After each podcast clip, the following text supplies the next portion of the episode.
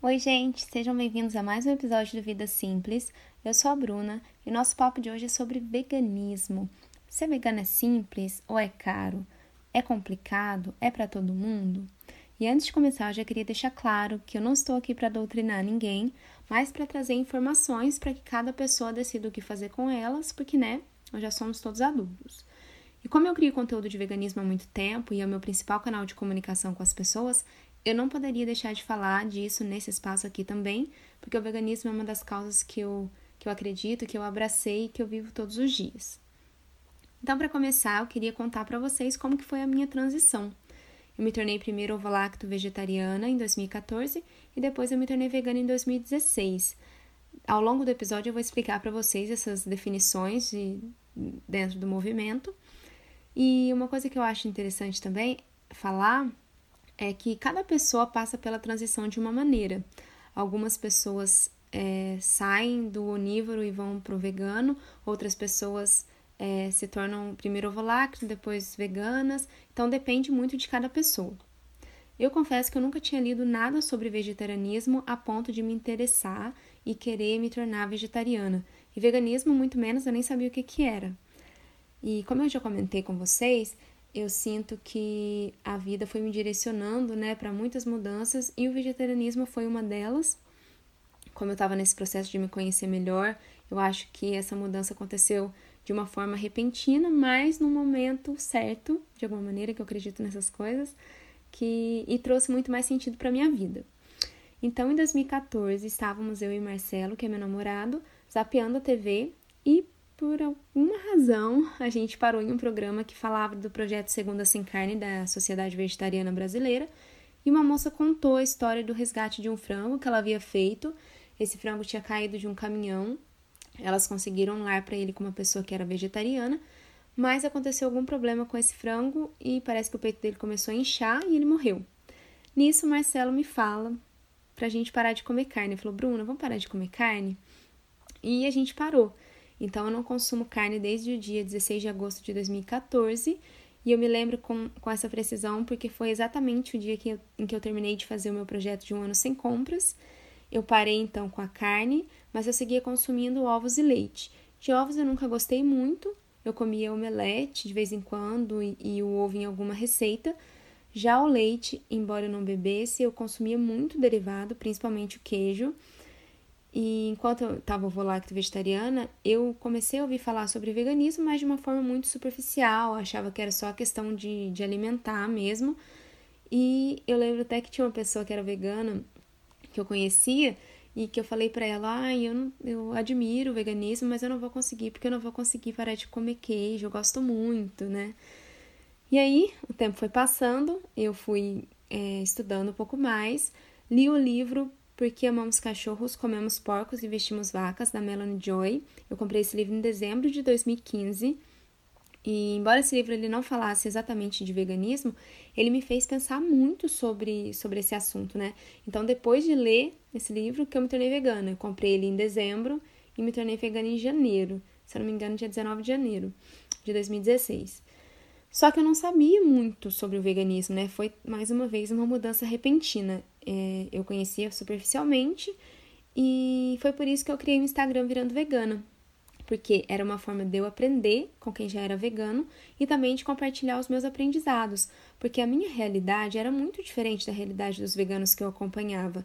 Eu moro numa cidade pequena, de 12 mil habitantes, e além de o veganismo não ser conhecido aqui, para vocês terem ideia, é, nem chocolate sem leite eu não encontrava, eu precisei conversar no mercado para poder pedir para a moça trazer pelo menos uma opção para mim, e deu tudo certo é, eu, eu não conseguia comprar alguns produtos que os veganos consumiam. Aqui não tinha é, castanhas, aqui não tinha cogumelos e ainda não tem.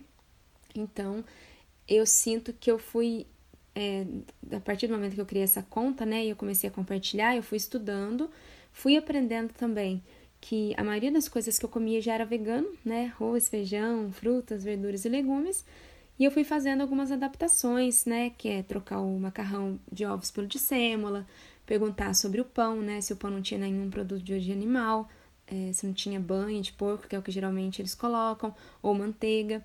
E aí eu vi que eu não precisava de produtos para ser vegano. Então eu comecei a compartilhar as minhas refeições, os meus pratinhos lá no Instagram, e a conta foi crescendo e chegou onde está. Lá eu mostro que ser vegano é simples, né? Que comida do dia a dia pode ser gostosa, é, pode ser apresentável, né? Você pode fazer as coisas de uma maneira diferente e também que fique bonito no prato. E já são quatro anos desde que eu tomei essa decisão. E eu sempre comento que foi uma das melhores decisões que eu, que eu tomei na minha vida, porque ela uniu muitas questões que eram importantes para mim, né? o meio ambiente e os animais. Uma coisa importante sobre as, as denominações e classificações é que existem, então, os ovolacto-vegetarianos, que eles não consomem carnes, mas é, se alimentam com ovos, leite e derivados. Os vegetarianos estritos, que são pessoas que não se alimentam com nada de origem animal. E os veganos, que além de não se alimentar com nada de origem animal, também não usam produtos que tenham sido testados ou que tenham matéria-prima animal, que não tenham sido testados em animais. E também não fomentam nenhuma atividade que envolva animais. Então, como vocês podem ver, é uma questão que vai além da alimentação. E para explicar o veganismo, eu decidi trazer o conceito dele, porque eu acho que algumas pessoas não, não são familiarizadas com o tema, embora algumas já sejam. E depois eu quero falar porque eu acho que o veganismo pode e deve ser simples e descomplicado para que ele consiga alcançar um número cada vez maior de pessoas. Então, o que é o veganismo? O veganismo é um posicionamento ético, uma maneira de viver onde existe a compreensão de que os animais coexistem conosco. E o que, que isso significa? que, entendendo que os animais têm os seus próprios propósitos, a gente não tem o direito de decidir sobre a vida deles e é por isso que nós veganos nos abstemos de consumir qualquer derivado de animais que engloba vários setores da nossa vida. Na alimentação, a gente não consome carne, ovos, leite, mel, gelatina, alguns corantes, como o de cochonilha, que é feito a partir de um inseto que é triturado. Ele é muito usado na alimentação, né, em corantes alimentícios, em produtos industrializados, mas também ele é usado nos cosméticos. No vestuário, a gente não usa nada que tenha lã, seda e couro. Nos produtos de higiene pessoal e de cuidado, nós não usamos nenhum produto que tenha sido testado em animais ou que possua matéria-prima animal, como a lanolina e a cera de abelha. E no entretenimento, a gente não frequenta aquários, zoológicos, circos que tenham animais, né? Rodeios e qualquer outra atividade que envolva animais. Eu sei que falando assim dá a impressão de que não vai sobrar nada pra gente comer, pra gente vestir, pra gente se entreter, mas a realidade é que existem muitas alternativas em todos esses aspectos. Um ponto que eu acho importante falar e que eu citei em relação aos cosméticos é em relação aos testes em animais. Tem um documentário chamado Behind the Mask Atrás da Máscara que está disponível no YouTube e que fala o quanto esses testes, não só físicos, mas também psicológicos com os, que os, a que os animais são submetidos são cruéis e desnecessários. O organismo de um animal é diferente do organismo de um ser humano, então, ainda que existam algumas semelhanças em relação ao sistema nervoso, por exemplo, não significa que o medicamento vai agir da mesma forma em animais humanos e em animais não humanos. O que acontece é que testar em animais tem um custo muito mais baixo do que desenvolver tecnologias para evitar esse tipo de sofrimento para eles, até porque depois do teste é só descartar esses animais, né? Porque eles não são considerados seres sencientes, são considerados coisas. E o que, que é isso, né, da senciência? A senciência é a capacidade que os animais têm de sentir e de sofrer. Então, existem estudos que afirmam que os animais, dentro das limitações de espécie, são capazes de sentir dor, angústia, tristeza e também de estabelecer vínculos afetivos. Então, por reconhecer que esses seres são sencientes, que a gente compreende que se existe a opção de não fazer eles sofrerem, por que, que a gente não escolhe essa opção? Hoje em dia existem inúmeros cosméticos, por exemplo, de todos os tipos de preço, né, de todas as faixas de preço, que não usam matéria-prima animal e que também não são testados em animais. E sobre esse assunto, eu indico dois perfis no Instagram, o da Ari e o da Nili. Vou deixar a referência aqui na, na descrição do episódio. Elas trazem bastante conteúdo sobre esse tema, então, se você tiver interesse em se aprofundar um pouco mais, vale a pena acompanhar o trabalho delas. E também é, sobre os testes, eu indico o livro Libertação Animal do Peter Singer, porque ele fala bastante sobre essa questão. É um livro bem interessante. Hoje em dia também existem muitos documentários que abordam diversos aspectos do veganismo, tanto em relação à alimentação, quanto ao estilo de vida, saúde, meio ambiente. Até vou deixar algumas sugestões para vocês aqui na descrição do episódio. Eu também já fiz dois posts sobre isso lá no Instagram. Além dos documentários, existem estudos que apontam os benefícios da, de uma alimentação sem produtos de origem animal para nossa saúde. O perfil Médicos Vegetarianos fala muito sobre isso. Eles têm médicos de várias áreas, né, que fazem parte dessa associação que eles criaram e que trazem muitos conteúdos com base científica falando dos benefícios da, da alimentação à base de vegetais para a nossa saúde. E aí, chegando na questão alimentar, que eu acredito que seja a que mais cause dúvida nas pessoas, porque a gente come pelo menos três vezes no dia, né? O que eu posso dizer para vocês, pela minha experiência e pelo tipo de veganismo que eu defendo e acredito, que é aquele que valoriza a comida natural, que valoriza a produção local e que também evita industrializados, é que sim, o veganismo pode ser simples, pode ser barato e pode ser acessível. E por que, que eu falo que pode? Porque hoje em dia existem muitos produtos veganos industrializados que são caros, alguns deles são de, de empresas, é, grandes corporações, que viram no veganismo uma forma de lucrar, né? Sem se comprometer a fazer uma revisão mesmo, a fazer mudanças substanciais. E também existem, claro, é, empresas veganas que estão fazendo um trabalho bacana, né, de transformação mas, é, enfim, tem muita, muita gente que pensa que elas precisam desses produtos industrializados para se tornarem veganas. É, eu acho que essas pessoas podem consumir esses produtos se elas quiserem, mas eles são dispensáveis, você não precisa deles para ser vegano. E aí entra uma questão que eu acho muito importante, que é sobre a gente desenvolver a nossa autonomia, justamente para não precisar depender de empresas para a gente ser vegano aprender a, a, preparar o nosso próprio alimento, além de ser melhor, porque a gente acaba evitando o consumo de produtos industrializados, que tem um monte de substância estranha que a gente não sabe o que, que pode causar no nosso organismo, ainda faz com que a gente economize, né? Porque esse tipo de alimento, que é o arroz, o feijão, esses alimentos bases, são alimentos baratos e podem ser encontrados em qualquer lugar. E falando dessa questão, eu acho importante salientar que a gente não deixa de gostar de carne, de ovo, de leite, de derivados de leite de uma hora para outra a partir do momento que a gente se torna vegano. Porque existe um questionamento de veganos quererem coisas que parecem com, com carne, com leite, o queijo, enfim. Então eu acho que tudo bem é, a gente sentir esse apego ainda em relação ao sabor, porque, como eu falei, a gente não para por deixar de gostar, mas por compreender que existem é, existe um sofrimento muito grande na vida desses animais, né? Então, se a pessoa quiser consumir um leite vegetal ou quiser consumir um, um produto, sei lá, um, ai, um queijo vegetal industrializado, tudo bem. É claro que isso, dependendo do tipo de produto, não deve ser a base, porque produtos industrializados, na verdade, não devem ser a base de nenhum tipo de alimentação.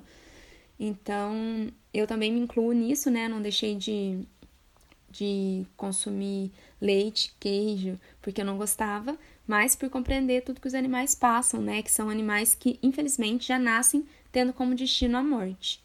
No caso das aves, por exemplo, os machos ou eles são mortos no nascimento, que é o caso dos pintinhos que são triturados vivos e viram nuggets, salsicha e os embutidos baratos, ou eles crescem e morrem no abate. No caso das fêmeas, acaba sendo pior porque enquanto elas puderem, elas vão servir para procriar. As galinhas, por exemplo, elas vão seguir botando ovos, gerando outros animais, que se forem machos, vocês já sabem o que vai acontecer, e se forem fêmeas, vão seguir o mesmo destino das mães. E com as vacas é a mesma coisa. As vacas elas vão seguir produzindo leite em outros animais, e para as vacas terem leite, elas têm que estar prenhes, né? Elas têm que ter um bezerrinho ali. Infelizmente, essas vacas não têm descanso, muitas delas são inseminadas artificialmente, então, a partir do momento que o, o bezerro desmama, a vaca tem o leite tirado, daqui a pouco ela engravida de novo e, enfim, vive esse ciclo a vida toda, até o momento em que ela não servir mais e vai ser abatida para ser consumida a carne. Tem um documentário brasileiro chamado A Carne é Fraca, que foi desenvolvido pelo Instituto Nina Rosa, que mostra a realidade da vida desses animais, ou seja, é bem pesado. Eu mesma não dei conta de assistir, comecei a assistir um pedaço chorei muito. E eu sei que muitas pessoas falam: ah, não quero ver esse tipo de, de, de conteúdo, né? Não quero saber, é muito sofrimento. E ok, eu acho que talvez você não precise ver esse tipo de conteúdo para se tornar vegano.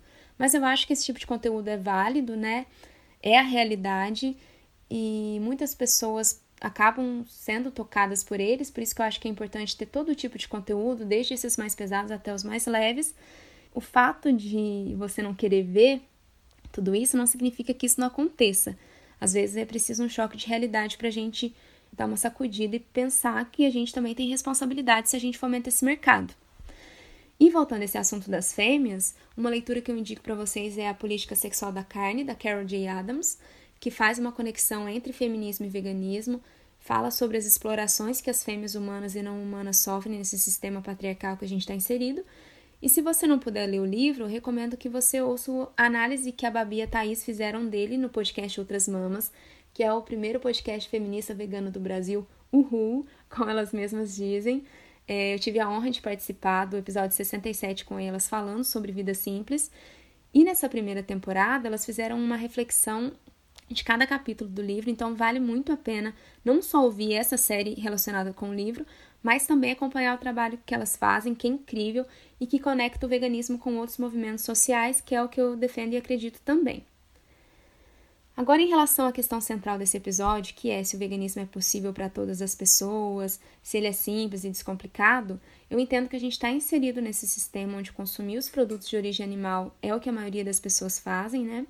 Enfim, é a norma padrão, então pode ser que no começo seja um pouco desafiador, já que é uma mudança significativa nos nossos hábitos, e é por isso que eu falo que é muito importante saber o porquê de você querer ser vegano, porque compreendendo a raiz da questão dessa escolha, que é sobre o que a gente faz com os animais e o desejo de libertação deles, que nós vamos nos manter firmes nessa decisão, mesmo que a gente encontre um pouco de dificuldade.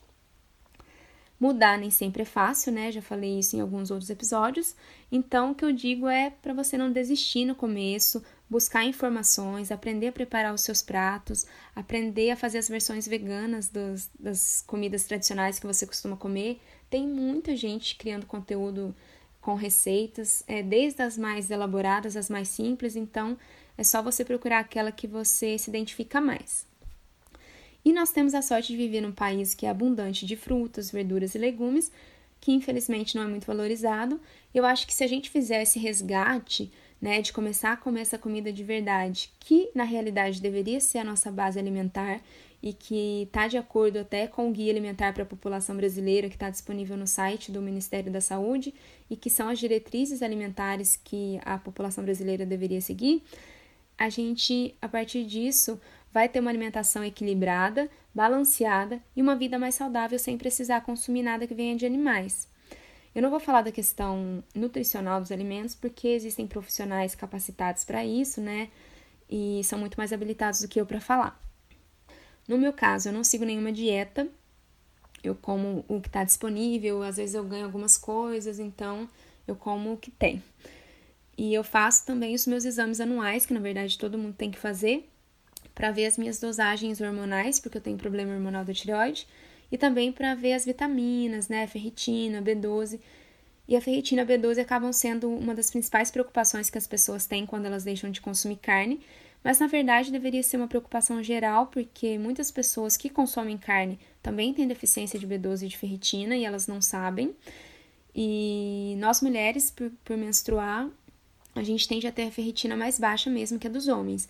Aí é importante procurar orientação médica, né? suplementar para você ficar bem saudável.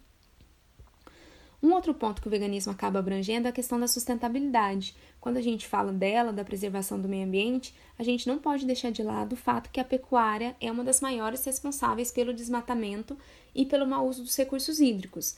Então, áreas imensas de florestas são desmatadas ou para virar pastagem para gado, que vai morrer para as pessoas comerem, ou para se tornar espaço de produção de monoculturas como a soja, que infelizmente não é orgânica, nem vai virar tofu, mas é usada para alimentar os animais que depois vão ser consumidos pelos humanos. Olha, até respirando fundo aqui, porque eu sei que eu trouxe muito, muita informação para vocês nesse episódio, mas eu tentei criar uma linha de raciocínio que ajudasse a esclarecer o que é o veganismo de forma simples, né? é, a minha ideia no podcast é também não estender muitos episódios para não ficar uma coisa difícil de entender e a gente acabar perdendo o raciocínio. E porque eu quero mostrar para vocês que o veganismo não é tão complicado quanto ele parece.